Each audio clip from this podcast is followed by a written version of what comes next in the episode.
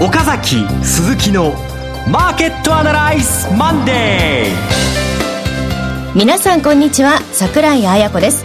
岡崎鈴木のマーケットアナライズマンデーをお送りします。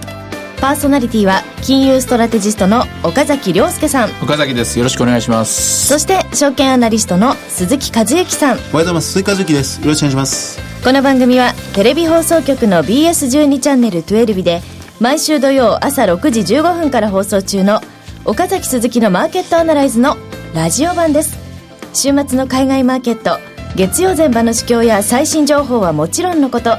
テレビ放送では聞けないラジオならではの話など耳寄り情報満載でお届けします。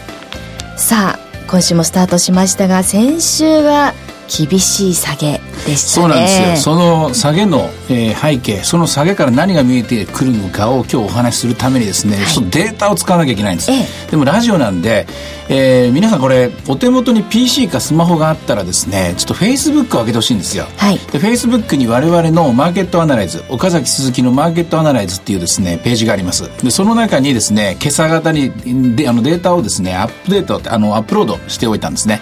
でそのデータを使ってですね今日説明したいんでもしもあのダメだったらダメで後で見てほしいんですけどね、はい、その Facebook マーケットアナライズですねこちらを開けてそれを見ながら聞いてもらえるとありがたいです。はいあの Facebook 登録してる方はあの見られるんですが登録してない方でも、えっと、BS12 チャンネルの公式ホームページの下の方にあの一覧でレポートというのがありますのでその一番上をクリックしていただくかあるいはあの検索のえー、検索サイトでですね Facebook マーケットアナライズと入れていただくと出てくると多分一番最初に出てくると思います、はい、一番最初にのレッスン4月14日というのでですね今日の日付で、え作ってあります。一番最初表に表あのチャートが乗っかってるのでそれが目印です。それを見ながら今日はお話したいと思います。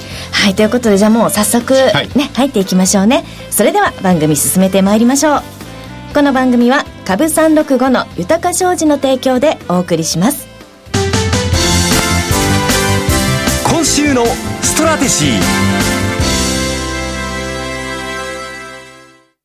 このコーナーでは今週の展望についてお話しいただきます。はい。先週の下げなんですけども、予想以上の下げになりました。その背景、理由、それから売り手の姿、このあたりのところは後であの話をするとして、まずですね、チャートを皆さんこれ、えー、見てもらって異様な形になっていることにお気づきかと思います。え先週の日経平均株価のチャートというのは実は5日間連続で陰線です。はい、なおかつ5日間連続で前日安値を切り下げていると。5日連続、前日比、前日安値切り下げ型の陰線っていうのは、これめったに出るもんじゃないです。めったに出るもんじゃなくて、私のデータの1986年の9月以降のデータで見るところですね、えー、それでも20、今回が6回目、27回目なんですよ。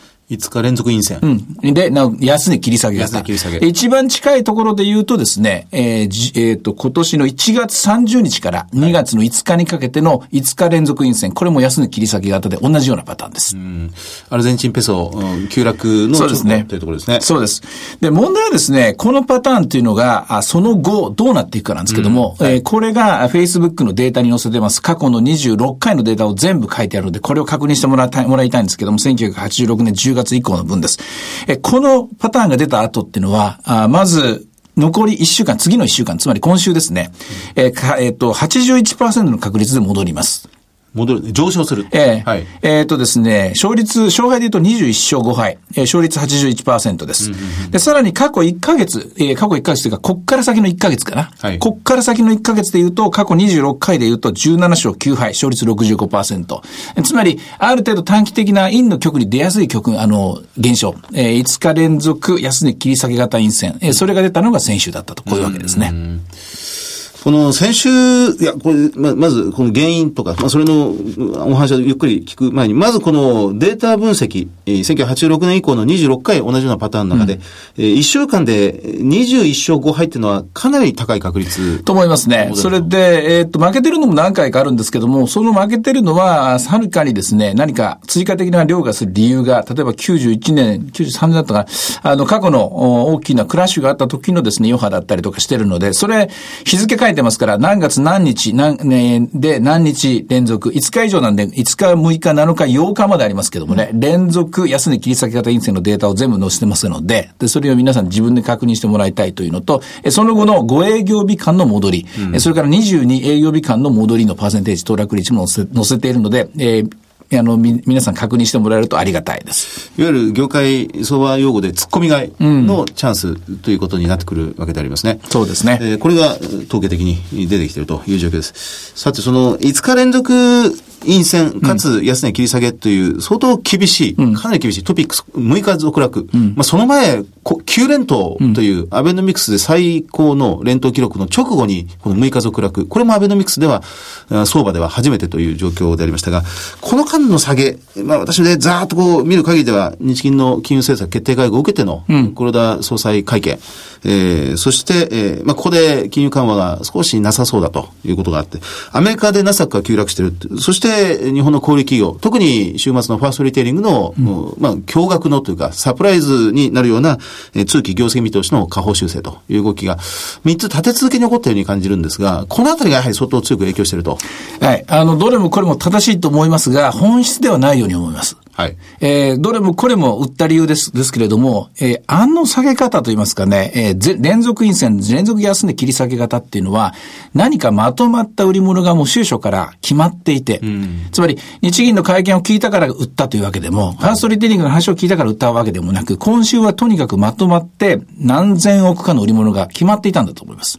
で、その売り物を一週間かけてさばいていく。うん、で、通常こういう売り物っていうのはですね、大体、えー、V アップっていうやり方で、えー、マーケットコア、なんて言いますかね、あの、標準化さ、平準化させて売っていくんですよね。シーズシーズと。過重平均型の売り物と。で大手証券会社も最初からこれ決めてますから、決め分けない型でやりますから。うん、ですから、大手証券会社にしてみたら、この注文が来たということは、もう、今週は逆らっても無駄だ。うんうん、えー、いちいち反発の予想と。とりあえず売り物勝ちに売り物勝ちってことで、一回も買い戻すことなく売り続けた、そういう習慣だったんじゃないかなと思いますね。まあ、大手証券会社の決め飽きないというのは、証券会社の自己部門が一回、お客さんの売り物を全部丸ごとバルクで受けて、そうです。証券会社は後から少しずつ売っていくと。そうです。もしくはもう V アップで、とにかく、あの、全部、確実に今日中にこれだけ売ってしまいますから、ご安心ください、預けてくださいというやり方ですね。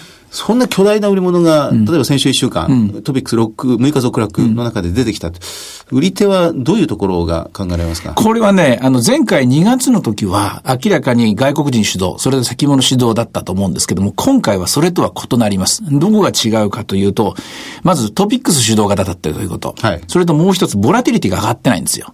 ボラティリティがせいぜい金曜日に上がって25%です。はい、ボラティリティが上がってないということは、この売り手、売りたかった人、売らなきゃいけなかった人は相場を壊したくなかったはずなんですよ。かき乱したくなかった。できるだけ静かに静かに売りたかった。はい、静かに静かに売りたかったんだけども、さっき鈴木さんがおっしゃった3ポイントぐらいのですね、悪材料があったために、意外と下があの、下落が加速してしまったと。うんうん、じゃあこの、壊したくなかった、静かに売りたか売りたかった人は誰なのかというと、これは私の推測ですけども、おそらく代行返上じゃないかと思います。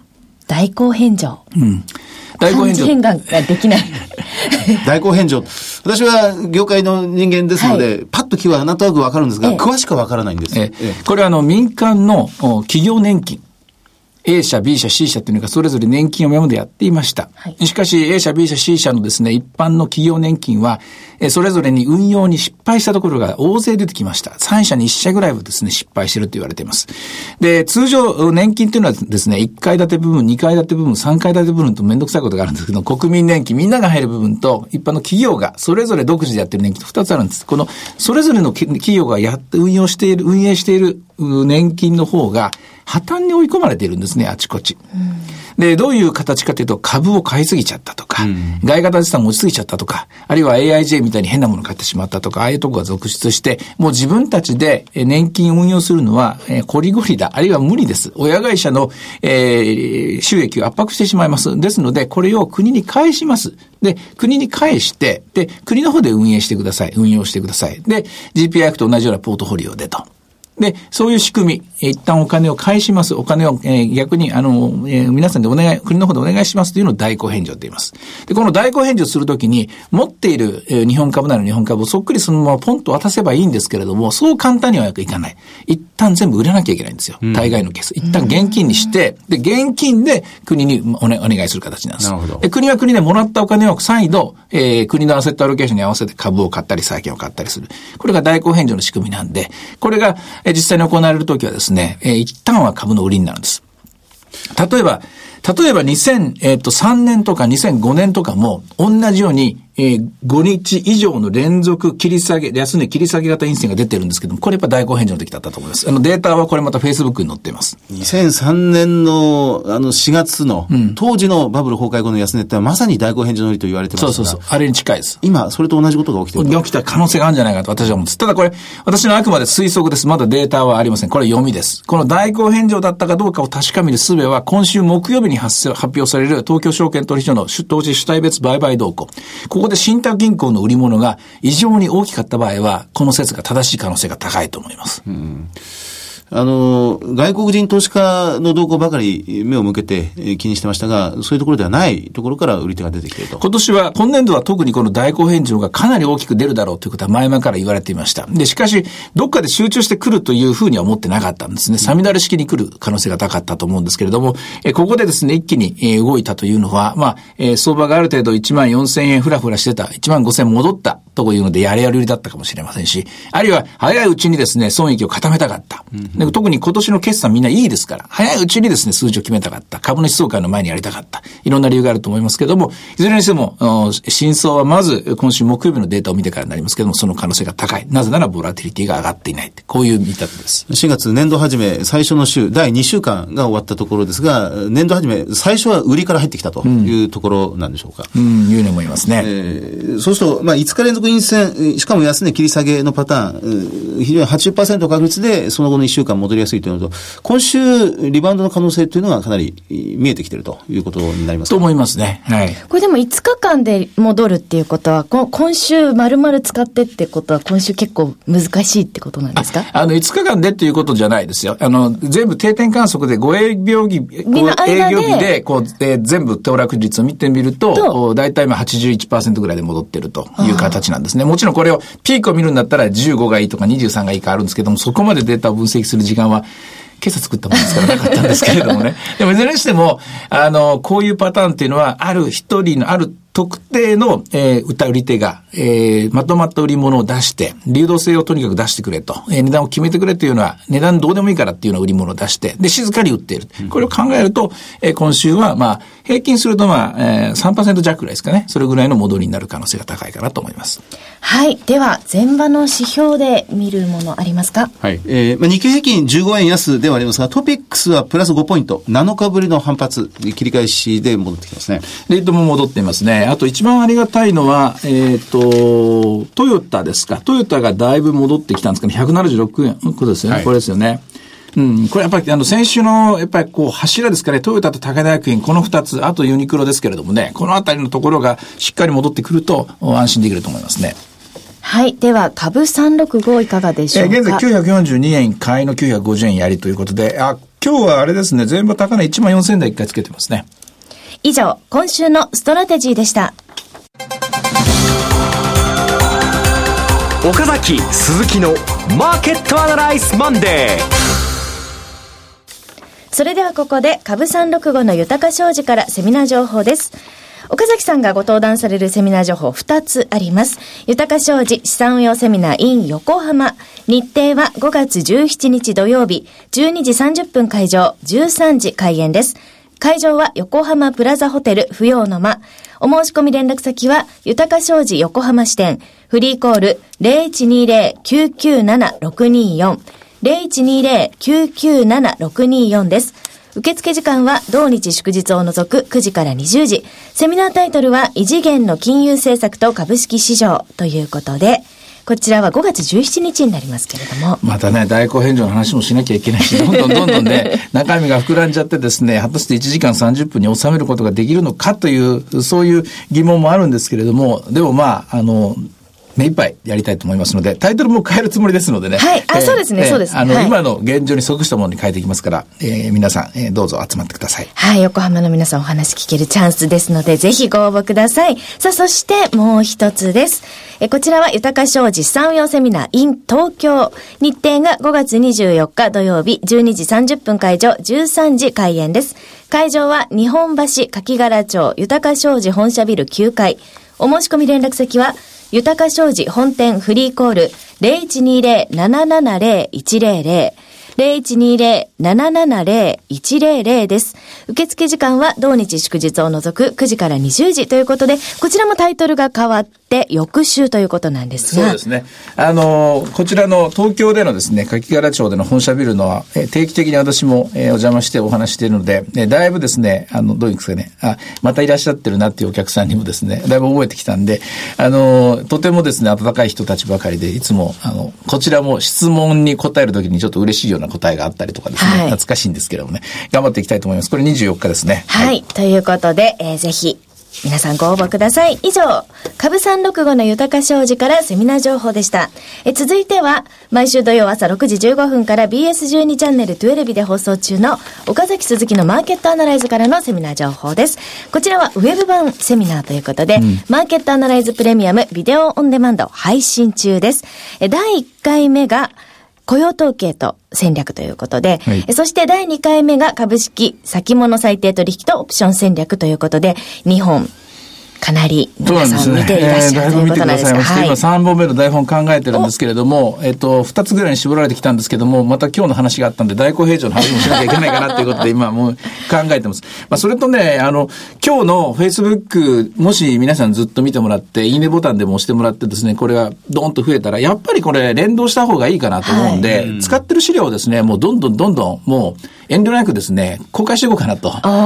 もうどんどんダウンロードしてくれと。こんなものはもう公共の財産だと。で、使って儲けてくれと思うんで、こんあの、このビデオデマンドで使った資料とかもですね、どんどん載せていこうかなとも勝手に思ってるんですけども、ただまあ著作権の問題、著作権の問題でもないから、権利の問題とかあるんでテレビ局に行かなきゃいけないんですけどね。まあまずは一回見てもらって、あ、こういうことやってんだなって見てもらったりとかです次ね。の第3回目はそのあたりもちょっと考えつつ。そうですね。マクロの話をしようかとも思うし、あの、リクエスト多いのはやっぱ為替なんですよね。為替のキャリートレードとか、この辺の基本的なところ。あと、エクセルの使い方とかもみんなね、知りたいっていうので、目の前で実際にエクセル使ってこんな風にやるんですよ、と。確かに。エクセル時代なんで、僕の、私の資料も全部エクセルベースでやってて、全部あの、デジタル処理して、ちょっと計算式とかもあるわけですよね。そうです。えー一個一個もう、陰線の計算式とかですね、安値切り下げの計算式とか全部それ入れますので、そういうのをですね、やると一気に、えー、1ヶ月かかったことが30分でできると。というのをお見せしてみたいなと思うんですけどね。はい。ということで、ぜひ皆さんチェックして、あとはご意見、ご要望があればはいですね。そうなんですはい。ぜひ、あの、番組ホームページから、えー送っていただければと思います。この、えービデオオンデマンド見方なんですが、BS12 チャンネル12日、岡崎鈴木のマーケットアナライズ、番組ホームページにアクセスいただきますと、左上に VOD セミナーというボタンがありますので、こちら、クリックしていただければそのまま見ることができます。ぜひ、チェックしてみてください。あ、それからあと、岡崎さん、四国、そうそうそうそうそう。高松ですか？はいええそうそう。旅行じゃないですよ。セミナーですよ。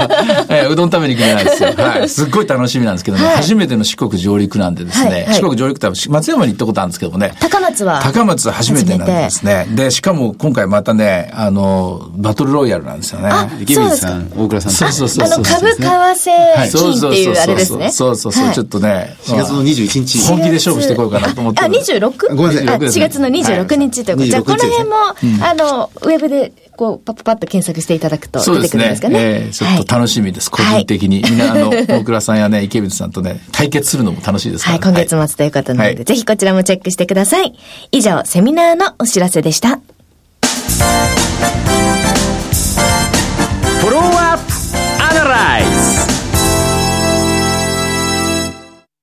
このコーナーでは先週放送の BS12 チャンネル12日、岡崎鈴木のマーケットアナライズについてお二人にレビューしてもらいます。エコノミストの矢島康秀さんにお越しいただいて、この消費税引き上げ後の日本経済ということを徹底的にこう議論してみましたね。まあ、それは難しいはずですよ。エコノミストも頭痛めてますから。そうですねえーで、まあ、あれだけの内容のものをあの短い時間でですね、はめましたので、難しかったと思って、これもまた、あの、Facebook の方で、はい使った資料を全部公開してますので、公開するつもりなんで、あの、読み切れなかった、聞ききれなかった、理解しきれなかったら、ここで見てもらえると思います。大事なことはですね、変数がいっぱいあるんですよね、これから。まあ、消費税増税8%になりましたよと、この影響がどうなるかから議論してますけども、この後に異次元の金融緩和は第2弾はどうなるのかっていうパターン。で、投資税減税はあんのかっていう話。それから成長戦略はどんなものかっていう話。それで次の10%減税はあんのか。あ、じゃあ増税はあるのかっていうことですね。だから2の4乗ですよ。16通りのパターンなんですよ。で、16通りのパターンを考えて相場をこれから、えー立ち向かっていかないいかないいけないっていう、そういう局面なんですよね。難しいのは当たり前です。難しい。放映された内容で矢島さんは、矢島さんの判断として、えー金融緩和はありそうだと。あるとえーえー法人税減税もありそうだ。やると。これちょっと驚きましたね。そうですね。6月に、えーアベノミクス成長戦略を出してくるのに合わせて、この3つパッケージで、でも、やる、やる、やると、ここまで決まったと。はい。ところが、その、秋口の、あるいは年末の消費税10%への引き下げは、やらないと。失望しましたね、あれは。ええあの、矢島さんの言葉じゃないですよ。そうじゃなくて、もしそうだったら、ちょっと失望感が12月出るだろうなっていう気はしますね。株式市場的には絶対に10%やった方がいいのに、政治的にはちょっとやりにくい状況にあるってこと。株式市場的にはやった方がいいという人とやった方が、やったら良くないという人分かれてます。う分かれてるんだ。で、私はやった方がいいという主義で。で、あの、古くから相場を景気だというふうに判断している人はやらない方がいいって言ってます。あで外国人投資家の目で見ている私なんかはやった方がいいっていう意見なんですね。財政、日本の国際暴落というものがつきまといますからね。あの、そ、その判断が、うん、7、9月の GDP を見て判断する。4、6月の GDP は当然消費税引き上げ後ですから落ち込みますので、はいどこまで盛り返すか。戻るかとで、な7、9月の GDP をお判明するのが大体、まあ、10月とか11月ぐらいになってくるんですよね。そこまで、うんずるずる、この10%どうするってことを引きずり続けるということになってしまうんでしょうか。7、9月に GDP を上げたいということは、6月に、えー全体を上げなきゃダメなんですよ。もう7月1日からもう上がってなきゃいけないんで。ですよねでですから6月最後の瞬間にですね、一気に、えーマーケットも全体もですね、あ高くしなきゃいけないってこういうことになりますよね。日曜日の日本経済新聞、パナソニックが来月も白物家電を増産するという記事が出てました。4月5月は相当増産をしたんですけど、えーパナソニックの会社の予想に反して4月以降も好調な受注が続いていることに対応して、ですから意外と売れたと言われている白物家電も、まだ未だに4月以降売れ続けてるということがちらっとなんか出てきてますね。だから駆け込み需要っていうのは私はもうこの間も言った通りアマちゃん効果があると思ってるんで、とにかく一回買ってみる、覗いてみる、で欲しくなる、いいなって思う。で、例えば外食行ったら美味しかったらまた来ようだし、で、えー例えば家電でも、あ、こんなのができてたんだと、じゃあ買い替えようか、えーこちらにしようか、いいじゃないの。別に増税後でも、ないならそれでいいわと、性能がいいんだから。実際に手に取って触ってみて初めて製商品の良さがわかるってなると思うんで、これも書き込み需要によってですね、引き起こされた、ああの、嬉しい誤算だったと思うんですね。ちなみに私昨日秋葉のヨドバシに行ってきたんですけど。得意のそう、あの、一週間おきに言ってるんで、私は定点観測なんですけど、全く減ってなかったです。人。あ、人は。うん。まあ、売れ、それを買ったかどうかはまた別としてい、いる人にまず、関しては。まずそこですよね。減ってない。もう買っちゃった人行かないです。そうそうそうまずいるということは、まあまあね、買うチャンスはいくらでもあるだと結構びっくりしましたよね。いたのでね。あのー、まあアンケート調査では、駆け込み需要しましたかと、あ、駆け込みで消費しましたか、えーかしませんでしたかって言ったら、したという人は52%。別に駆け込んで買わなかったという人が48%ですので、意外と思ってるほどではないんじゃないかなと。駆け込み需要、この後出てくるということでしょうかね。はい。あ、そして注目ポイントについては、あの、タイムテーブル。あの、ブログに書きますので、皆さんブログチェあそれックおとやっぱり。木曜日のですね、はい主体別売買動向これは見てもらいたいので新田銀行です新田銀行が売ってたら大好返事の可能性が高いですはい。岡崎鈴木のマーケットアナライズマンデー、そろそろお別れの時間です。ここまでのお話は、はい Facebook またいいね押してください 岡崎亮介でした追加税そして桜井彩子でお送りしました。今日はこの辺で失礼いたします。さようならこの番組は株三六五の豊か商事の提供でお送りしました。